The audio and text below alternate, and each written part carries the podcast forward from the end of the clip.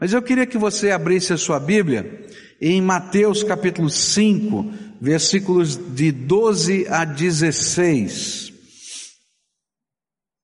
A palavra do Senhor vai nos ensinar o seguinte, em Mateus capítulo 5, versículos 12 a 16. Alegrem-se e regozijem-se, porque grande é a sua recompensa nos céus pois da mesma forma perseguiram os profetas que viveram antes de vocês. Vocês são o sal da terra, mas se o sal perder o seu sabor, como restaurá-lo? Não servirá para nada, exceto para ser jogado fora e pisado pelos homens. Vocês são a luz do mundo. Não se pode esconder uma cidade construída sobre um monte e também ninguém acende uma candeia e a coloca debaixo de uma vasilha. Ao contrário, coloca-a no lugar apropriado e assim ilumina a todos que estão na casa. Assim brilhe a luz de vocês diante dos homens, para que vejam as suas boas obras e glorifiquem ao Pai de vocês que está nos céus. Pai querido, nós continuamos a estudar a tua palavra e nesse culto que prestamos ao Senhor, o Senhor é o alvo dessa adoração, o Senhor é o alvo das orações, o Senhor é a busca da nossa alma. Nós viemos aqui para ter um encontro contigo. E nesta hora, Pai, quando vamos meditar nas Escrituras, eu quero te pedir, abra as janelas dos céus e derrama porção dobrada do teu Espírito sobre o teu povo que aqui está que cada um possa ser visitado pelo Senhor. Nós vimos aqui nesse momento de oração quantas são e diferentes são as necessidades do teu povo, os anseios da alma. E Pai, só o Senhor pode suprir a necessidade do nosso coração. Então, nesse tempo, quando vamos meditar Ó oh, Pai, vai falando conosco, vai tocando-nos, vai revestindo-nos com a tua graça. Nós queremos, Senhor, viver um encontro contigo, Senhor. Fala conosco, é aquilo que oramos em nome de Jesus. Amém e amém. Nós estamos estudando o Sermão da Montanha e no primeira parte do Sermão da Montanha, chamadas Bem-aventuranças, Jesus fala, nos apresenta o primeiro princípio que nós estudamos ao longo dessas duas semanas. Você é um abençoado abençoador.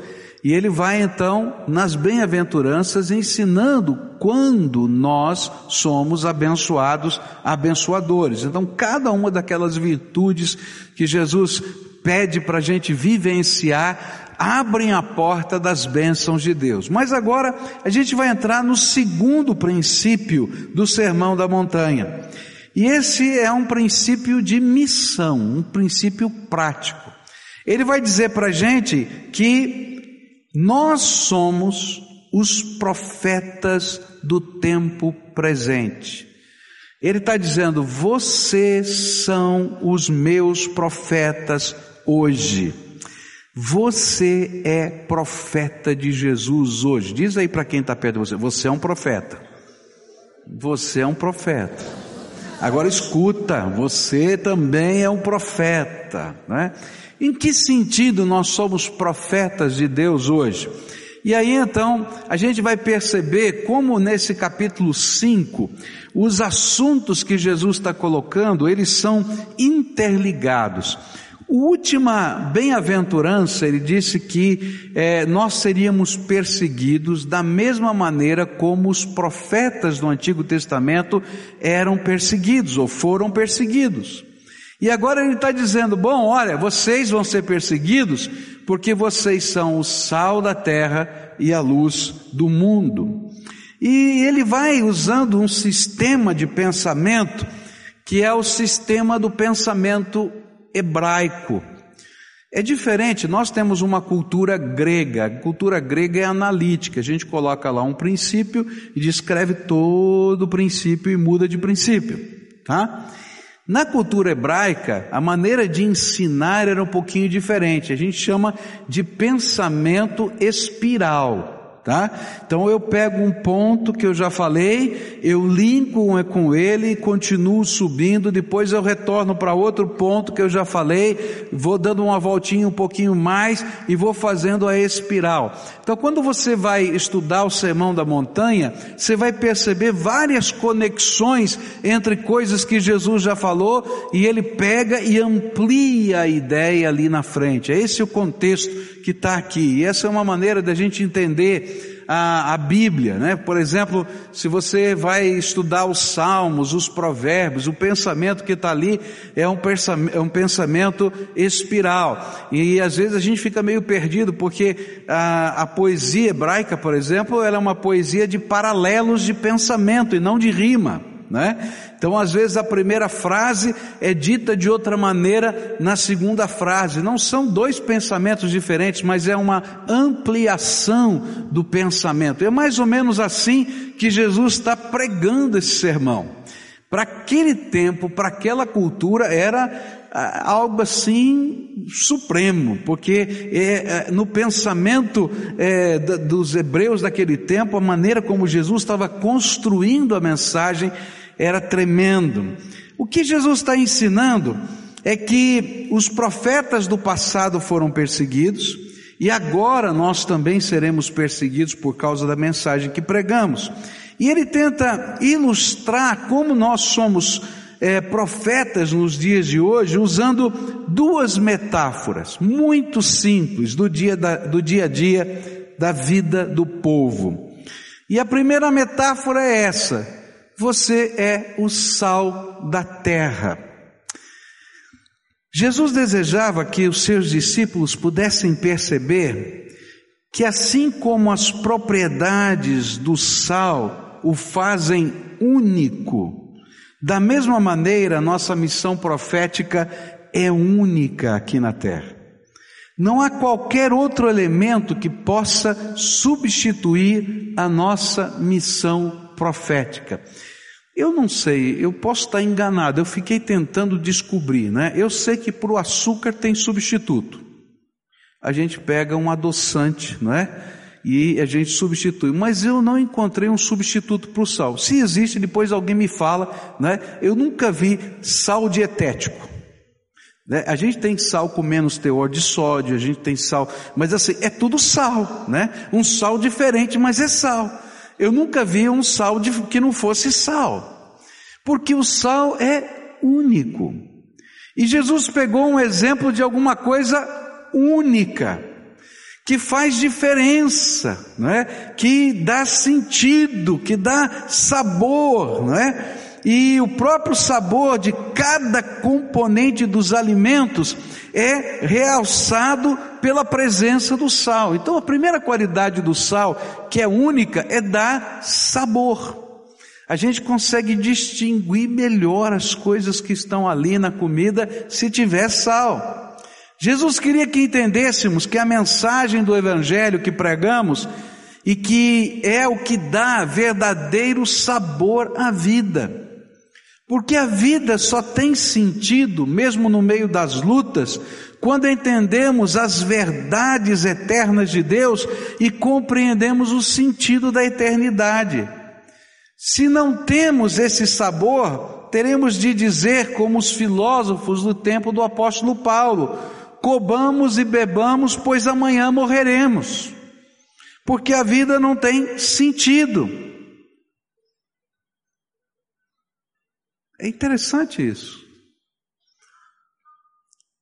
A palavra de Deus dá propósito e sentido para a nossa vida. Porque se a gente não tem a palavra de Deus no coração, se a gente não tem a visão da eternidade, quando vem o primeiro embate, quando vem uma grande luta na nossa alma, a gente pensa em morrer. Não vale a pena viver, não tem mais nada para frente, não tem mais nada, já acabou, é, não tem mais nada dos lados, não tem mais nada para trás, então o negócio é morrer. E é por isso que às vezes, quando a gente escuta a história, a gente vai encontrar alguns absurdos, né? Por exemplo, na crise de 1929, na quebra da bolsa lá em Nova York, as pessoas que eram muito ricas e tinham perdido o dinheiro do dia para a noite, elas vão para as janelas dos grandes prédios lá de Nova York e se jogam. Como se o único sentido da vida fosse o dinheiro. Mas o dinheiro não, é, não dá sentido à vida. É interessante porque há muitos anos atrás houve um incêndio lá em São Paulo, no edifício Joelma. Não sei se você, acho que você nem lembra disso, né? Edifício Joelma, lá em São Paulo. E era um edifício onde era a sede do Banco Crefsul. E, ali ficavam guardados os documentos, ah, os títulos, os valores. Havia um cofre é, que se dizia a prova de incêndio, a prova de arrombamento, e onde os principais documentos, títulos e valores daquele banco estavam guardados lá. E eu tinha uma ovelha que era é, é, da área de segurança desse banco. E ele então, depois do rescaldo do, do prédio, eles contrataram uma companhia de transporte de, de valores, montaram todo um aparato e subiram naquele banco para poder abrir o cofre. Foram os técnicos lá para abrirem o cofre, para retirarem os valores, porque afinal de contas, ah, aquele cofre era prova de incêndio. E eles então abriram o cofre. É interessante que aquele, aquela minha ovelha disse assim, pastor, que coisa ter terrível. A gente abriu o cofre, a gente podia ver os documentos, os dólares, os títulos todos, mas à medida que o ar entrava lá dentro, eles tinham sido cozidos pelo tal tamanho calor que eles começaram a virar poeira diante dos nossos olhos. E aí então esse, essa minha ovelha disse assim: pela primeira vez na vida, eu que sou responsável pela segurança de grandes valores, descobri que dinheiro é só papel. Incrível, né? Jesus queria que a gente entendesse que nós como sal da terra, damos sabor quando anunciamos o Evangelho às pessoas. E as pessoas podem ter sentido de vida na medida em que reconhecem que há um propósito de Deus, que há uma esperança eterna, que Deus tem um plano para toda a eternidade e que o meu papel é levar essa mensagem do Evangelho a pessoas que talvez não tenham percepção dessas coisas. Por isso, quando nós pregamos a Jesus e ajudamos as pessoas a compreenderem quem Ele é e qual o plano que Ele tem para estas, para as nossas vidas, nós nos tornamos o sal da terra e permitimos que as pessoas possam descobrir, descobrir o verdadeiro sentido da vida. É tremendo isso, porque quando a palavra de Deus vai chegando ao coração e nós, como de, profetas de Deus, anunciamos essa palavra, abre-se na mente das pessoas um novo panorama de vida. Quando eu era adolescente, a gente visitava lá no estado de São Paulo uma, uma cidade que era um leprosário. Isso era comum no passado, porque a lepra era uma doença contagiosa, ter alguns locais em que moravam os leprosos. Né? Hoje já não é mais comum isso, mas naquela época era comum. E havia então uma cidade, literalmente uma cidade, casas, auditórios, cinema, igreja, era uma cidade. E de tempos em tempos, uma vez por mês, nós íamos lá fazer um trabalho evangelístico. E era final de ano e eu convidei o pastor da minha igreja para pregar naquele trabalho evangelístico. E o cinema daquela cidade de leprosos estava lotado. E é muito interessante porque eu não sei se você viu é, os efeitos da lepra na vida de alguém, né? A lepra, é, às vezes ela é difícil de ser diagnosticada, as pessoas não percebem, porque a, o principal sintoma dela é perda de sensibilidade. Então a gente perde a sensibilidade, não é tátil, a gente não sente dor quando queima, por exemplo, a gente não sente dor quando bate, não é? Naquela, naquela região. E ela vai consumindo as as áreas periféricas, não é? As extremidades do corpo. Então, naquela, naquele cinema tinha um quadro muito estranho, né? gente que não tinha pernas, gente que tinha perdido dedos, gente que não tinha nariz, porque ela vai corroendo, não é? E aí então as figuras, pessoas desfiguradas. E o meu pastor trouxe um sermão lá naquele dia, e quando ele começou a pregar, eu falei: ai meu Deus, tenha misericórdia, né? Porque ele começou a falar sobre o novo corpo em Cristo Jesus. Falei: esse povo está tão marcado, como é que vai ser? Mas ele começou a falar do novo corpo da promessa do Senhor que quando a gente recebesse Jesus e a gente entrasse no céu, nós receberíamos um corpo glorificado à semelhança daquele que Jesus tem. E aí ele começou a olhar para as pessoas, hoje você não tem nariz, mas você vai ter nariz de novo, porque o Senhor vai transformar lá naquele dia da glória dele. E ele foi falando de uma veemência tão grande. E quando ele fez o apelo, centenas de pessoas vieram à frente porque tiveram uma perspectiva nova da vida vida eterna. A vida eterna não é somente etérea no céu, mas ela tem significado, ela tem sentido, e eu posso enfrentar as batalhas desta época, porque o Senhor está comigo, mas porque eu tenho uma esperança muito maior. Você é o sal da terra, você dá sabor à vida das pessoas. Por isso, quando você prega o Evangelho, você não está disputando a religião com alguém, você vai lá com uma pitadinha de sal e semeia sabor na vida das pessoas, esperança, alegria. Por isso você é único, você é o profeta de hoje nessa terra. Jesus queria que a gente entendesse, e todo mundo sabia quais eram as características do sal. E naquele tempo não existiam antibióticos, não existia penicilina, não existia sulfa, não é? Você sabe qual era o antibiótico mais conhecido naquele tempo? O sal. E normalmente, não é? Quando alguém tinha uma ferida, quando alguém tinha um corte, eles não sabiam por que infeccionava, eles não conheciam as bactérias, mas eles sabiam que uma água misturada com sal, passada na ferida, evitava uma infecção. Eles nem sabiam que era uma infecção, mas eles sabiam que a água misturada com sal levava cura. E o sal era um dos primeiros antissépticos descobertos na história da humanidade. Jesus queria que nós entendêssemos que a nossa missão profética não leva apenas sabor, mas ela leva cura. Cura para a alma ferida, cura para os efeitos do pecado na vida das pessoas e da própria sociedade. Porque na medida em que nós vamos pregando o Evangelho, a gente não leva apenas uma esperança vazia que dá sabor, mas ela leva o poder do Evangelho, que é poderoso o suficiente para transformar uma pessoa. É tremendo. Esse é o poder do Evangelho. Eu não sei se já falei aqui, porque eu preguei essa semana toda, eu estou meio perdido se eu já falei aqui. Se eu falei, você me perdoa, tá?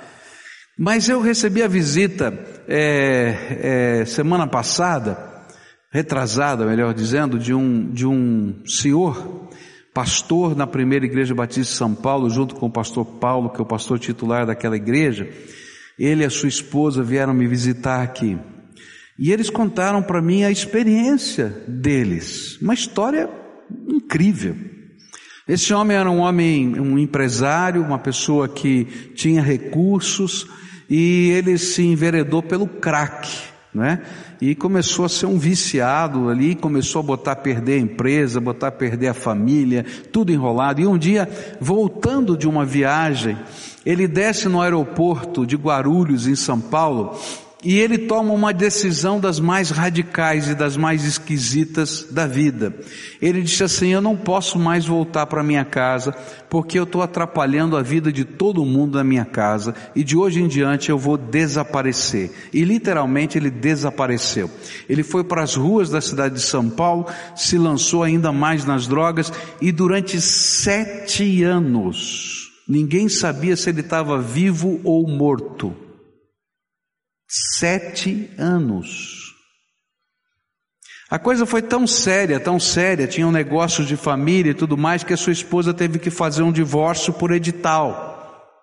E depois teve que pedir ao juiz, depois desse período, que disponibilizasse os bens da família, porque ele estava desaparecido há sete anos. E é nessa condição que ele está carregando um carrinho desses de papel, de cata-papel na rua, numa passarela da cidade de São Paulo para atravessar uma grande avenida. E passa uma senhora idosa por ele. Passa, vai embora e volta. E quando ela volta, olha para aquele homem e diz assim: Deus não desistiu de você. Deus não desistiu de você. Tem jeito para você. E Ele vai transformar a sua vida. Aquela mulher vai embora. É interessante porque o sal, uma pitadinha de sal, é pouquinho, faz diferença no sabor e na cura.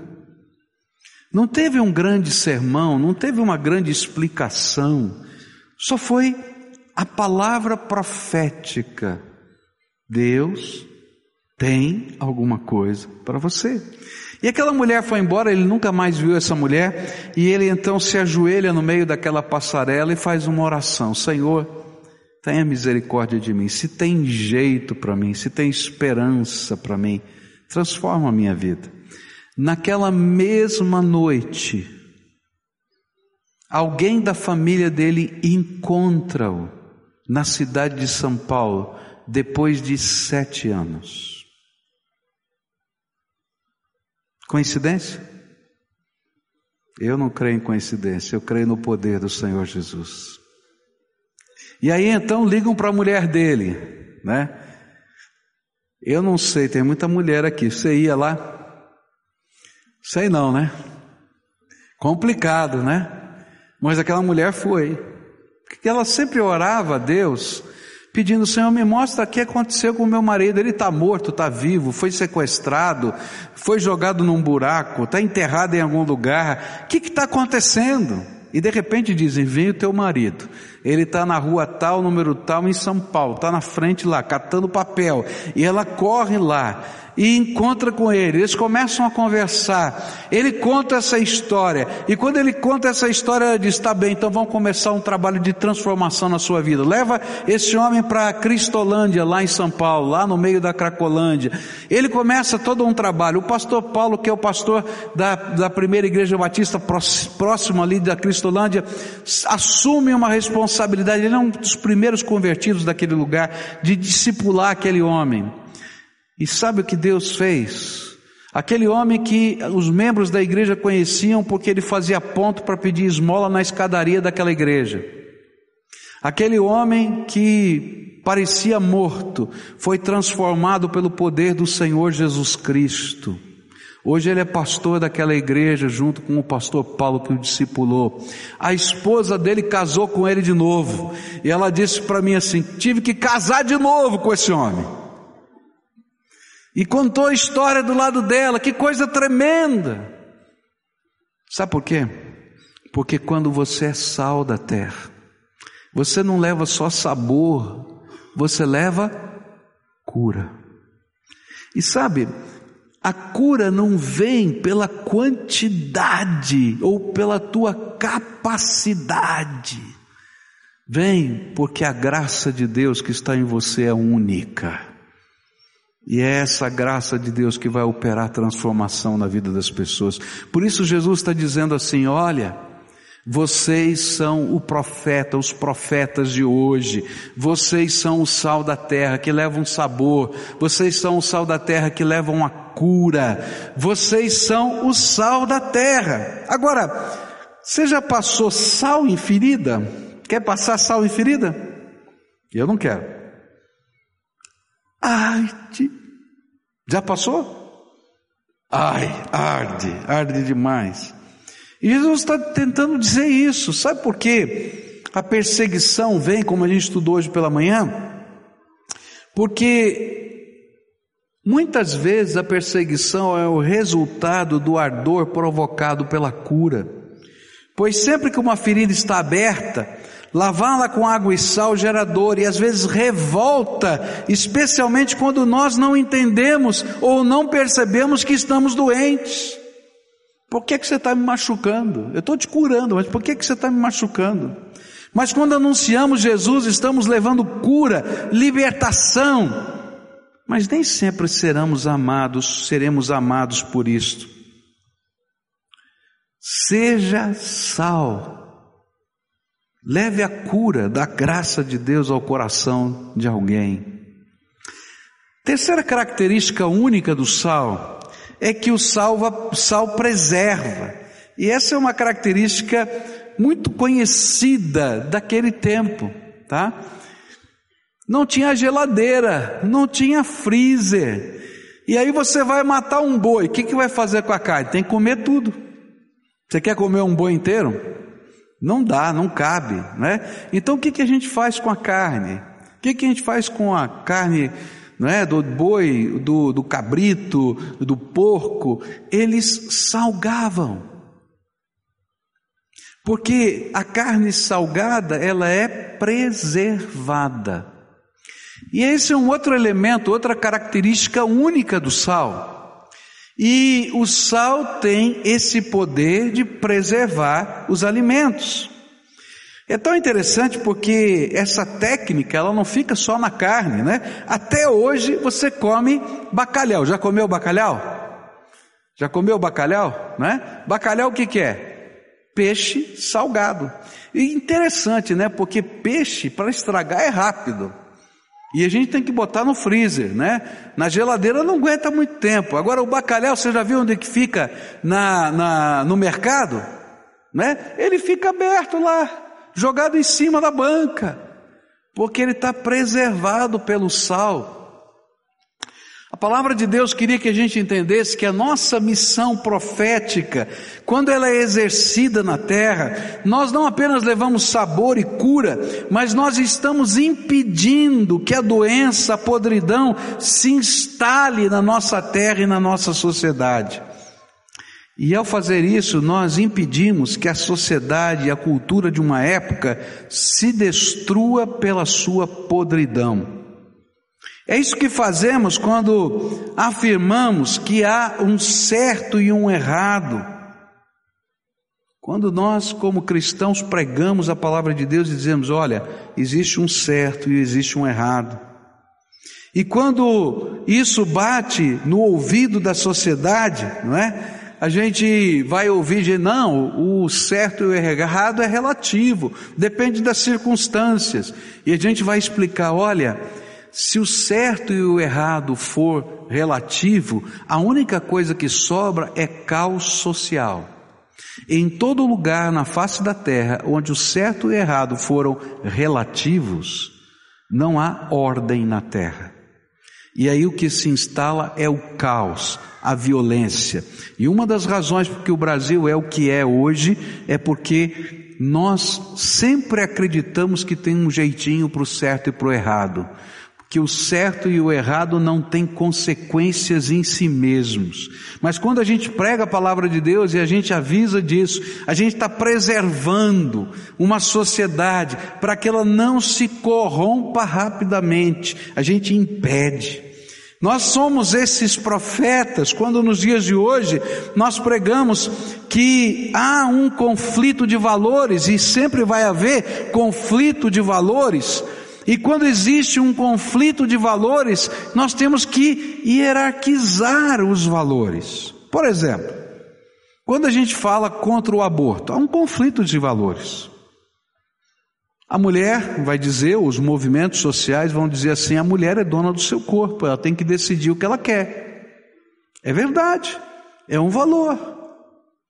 Mas existe um outro valor. Aquela criança que está dentro do ventre, não é? Também tem o direito de viver. Ela não pediu para ser é, fecundada, mas ela está lá e tem é vida. E aí você tem um conflito de valores. Aí você precisa hierarquizar os valores. Qual é o valor preponderante? A autonomia ou a vida? Você está entendendo? E essa é a grande disputa. E quando entra nessa questão, então a gente tem que achar mecanismos de falácia para defender. Não, todo mundo sabe que a vida vem primeiro do que a autonomia. Por quê? Porque se alguém estiver morrendo do meu lado, não me interessa, não é? Se eu tenho direito ou não direito de seguir o caminho. Todo mundo espera que naquele momento eu pare para dar socorro. E se você não dá socorro, mesmo tendo atropelado alguém, você já é condenado. Por quê? Porque você não exerceu a sua autonomia, você deixou de priorizar a vida. Mas quando chega nesse ponto do aborto, as coisas se misturam. E aí vem uma falácia. Sabe qual é a falácia? A falácia é a seguinte: quando está no ventre da mãe, ainda não é ser humano. É isso que está sendo dito por aí, não é ser humano. O ser humano só existe com autonomia quando ele começa a respirar com seus pulmões. Em alguns lugares dos Estados Unidos é permitido fazer o aborto até o nono mês de gravidez. E eles desenvolveram uma técnica, porque no nono mês de gravidez você tem que é, quase fazer um parto. Não tem como você fazer sucção, fazer outra coisa. Então eles desenvolveram uma, uma técnica para não burlar a lei. Olha que coisa terrível, tá? Eles tiram o bebê pelos pés até a nuca porque o bebê não pode sair inteiro do ventre da mãe, senão vai ser preso, não é? A mãe e o médico. Eles seccionam aqui a nuca do bebê e enfiam o bebê de volta para ele morrer lá dentro. E aí o próprio corpo expulsa aquele bebê. Eu não estou, vai lá, procura lá na internet métodos abortivos.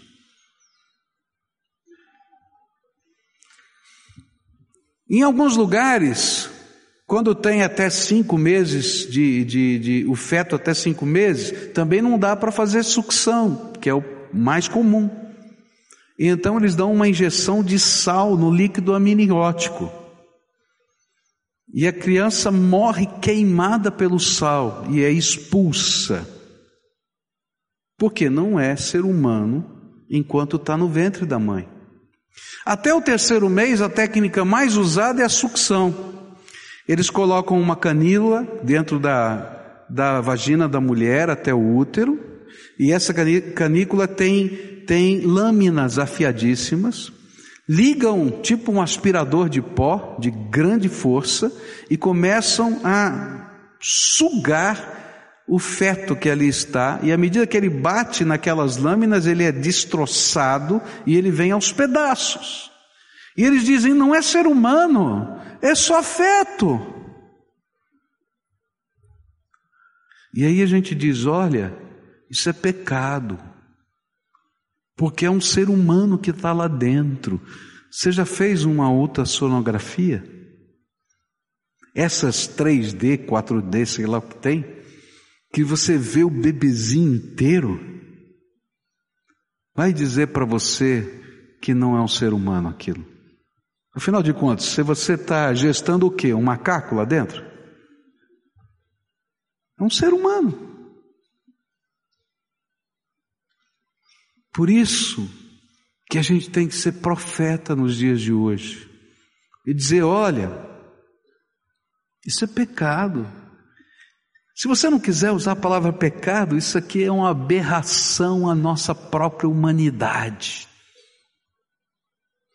Porque quando a vida não tem valor, ou ele não é o valor supremo, nós abrimos portas para as justificativas sociais, ideológicas, políticas, religiosas ou mesmo econômicas para as atrocidades que o mundo já viveu e continua a viver até os dias de hoje. A gente está aí na memória com uma atrocidade que aconteceu há dois dias. Se a vida humana não é um valor supremo, eu mato em nome de Deus. Quando nós estamos pregando e defendemos o ideal da família, como base dos valores da sociedade, nós estamos cumprindo um, um ato profético. Quando nós anunciamos que a palavra de Deus nos ensina verdades que constroem um mundo que possa ser habitável, nós estamos pregando como profetas. Quando não pregamos, não profetizamos, permitimos que a vida em sociedade se torne insustentável e que venha o juízo de Deus sobre a nossa terra. Queridos, essa é uma coisa importante da gente entender. Se você não proclamar a verdade, chega a um tal ponto a injustiça na terra que chega no limite da paciência de Deus. E antes do juízo final, Deus pesa sua mão sobre uma sociedade. Está na Bíblia isso. Por isso você precisa ser o sal da terra, o profeta de hoje que diz: não concordo, não aceito, não voto, não, não vou me envolver com esse partido que pensa desse jeito, não vou apoiar pessoas que defendem esse ponto de vista. Por quê? Porque Deus vai pesar a sua mão sobre a nossa terra. Já está pesando.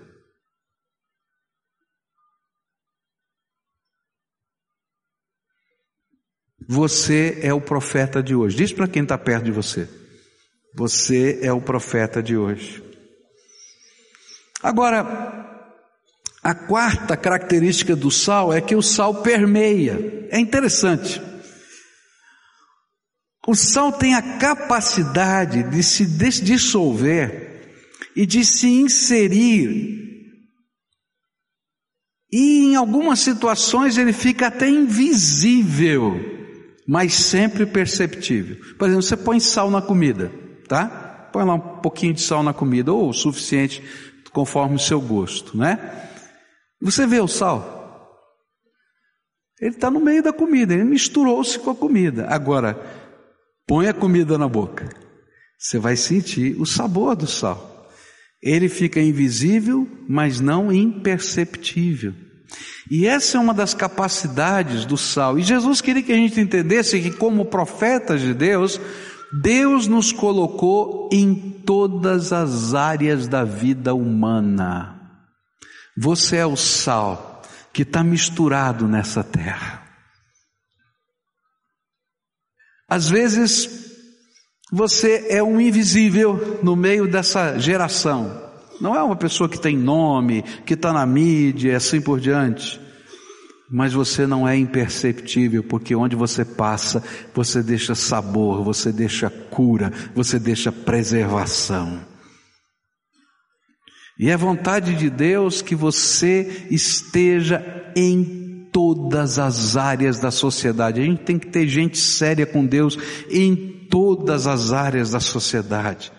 Você está no lugar em que você está, você trabalha na empresa que você trabalha, você mora no condomínio que você mora, você frequenta tal e qual lugar que você frequenta, porque Deus tem um plano para aquelas pessoas e colocou você lá para ser sal.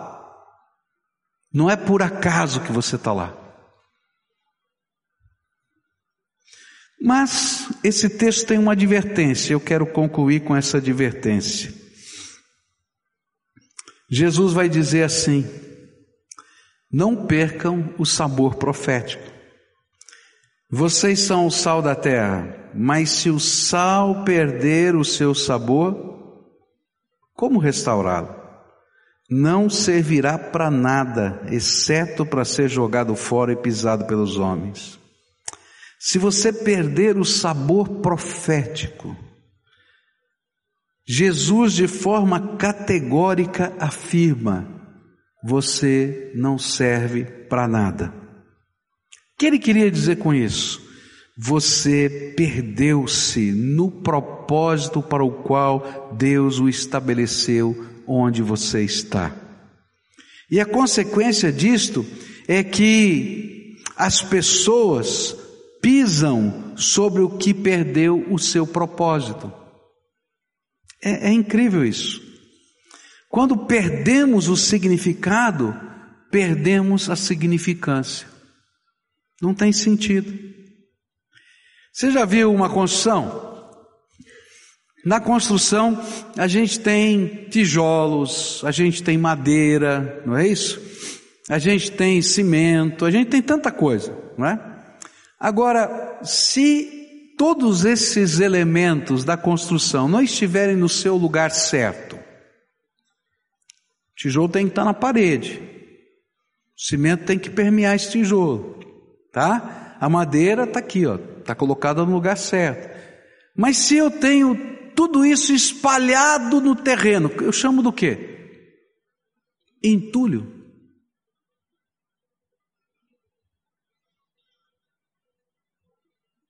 E olha, entulho dá trabalho. Até para jogar fora custa caro. Está entendendo? O que Jesus estava tentando dizer para você e para mim é que eu fui salvo porque o Senhor Jesus tem uma missão para a minha vida. E se eu não entender que eu faço parte de um propósito de Deus, e que onde Ele me colocou no meio dessa vida, eu tenho um valor, eu levo uma mensagem, eu abençoo, eu faço diferença, eu sou a voz do Espírito de Deus naquele lugar, eu vou perder o meu significado. E aí as pessoas vão passar, como passam por cima do entulho, porque eu não faço a mínima diferença nessa terra. E quando a gente continua a estudar esse texto, ele vai colocar ainda uma outra afirmação que faz a gente tremer. Jesus diz que é impossível restaurar o seu sabor. Quando penso nesta afirmação, duas ideias vêm à minha mente. Creio que quando deliberadamente perdemos as oportunidades, nós endurecemos o nosso coração e perdemos de tal maneira a nossa autoridade que a nossa palavra profética não terá mais sentido diante daquelas pessoas. Você está lá naquela casa e nunca falou nada, e nunca abençoou de forma nenhuma. Você está lá naquele trabalho e nunca nada. Sabe o que vai aparecer? Não a graça de Deus na tua vida, mas todos os teus defeitos. E quando você tentar falar, as pessoas vão dizer assim: esse cara está falando? E tem que haver uma grande transformação na tua vida de tanto impacto para que a pessoa possa crer que você realmente vive aquilo que você está falando.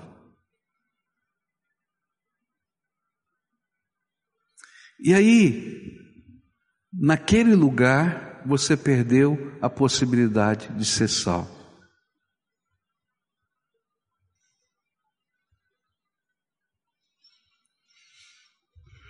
Às vezes, a dureza de coração é tão forte que, que revela uma fé meramente nominal que nem Deus pode ver essa fé como verdadeira fé, pois ela é expressão viva da apostasia.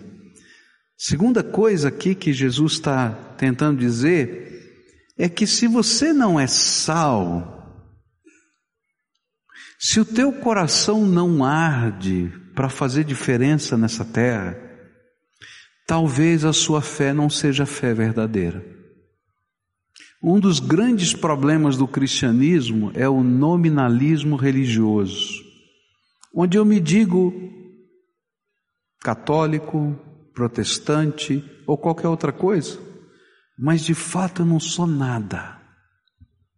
Eu não creio em nada, eu não vivo nada, eu não adoro nada, eu só tenho um título. E talvez, querido, você precisa ser transformado pelo poder de Deus, ter um nascer de novo em Cristo para se tornar sal de verdade.